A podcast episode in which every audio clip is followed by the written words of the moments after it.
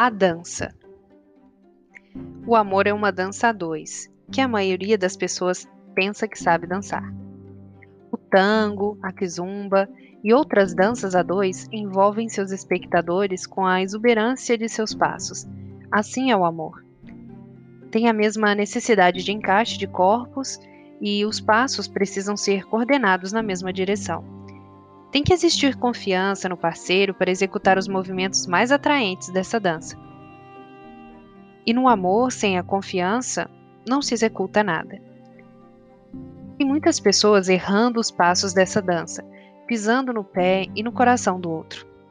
Tem gente achando que sabe dançar e cometendo erros que talvez até nem tenha percebido. Eu imagino que se o Criador do amor, Deus, fosse se assentar na mesa do júri para assistir à valsa dos relacionamentos de hoje, teríamos muitos reprovados, porque o homem tem mania de achar que já sabe amar e pronto. Mas se observarmos bem, o amor hoje é confundido com muitas coisas, com sexo e outros, envolto em interesses e infestado de egoísmo.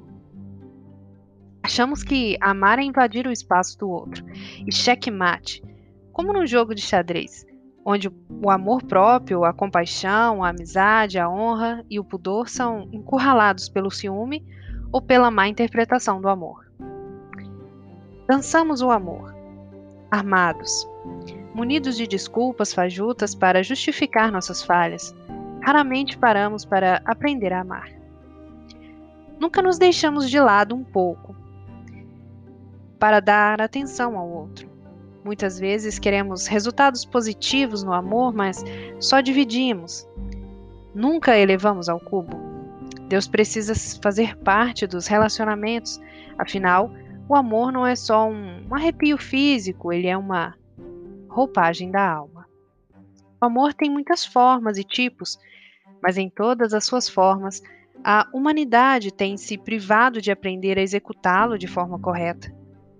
A fé é uma grande professora da existência e, para ela, amar é apenas doar-se, sem requerer algo em troca.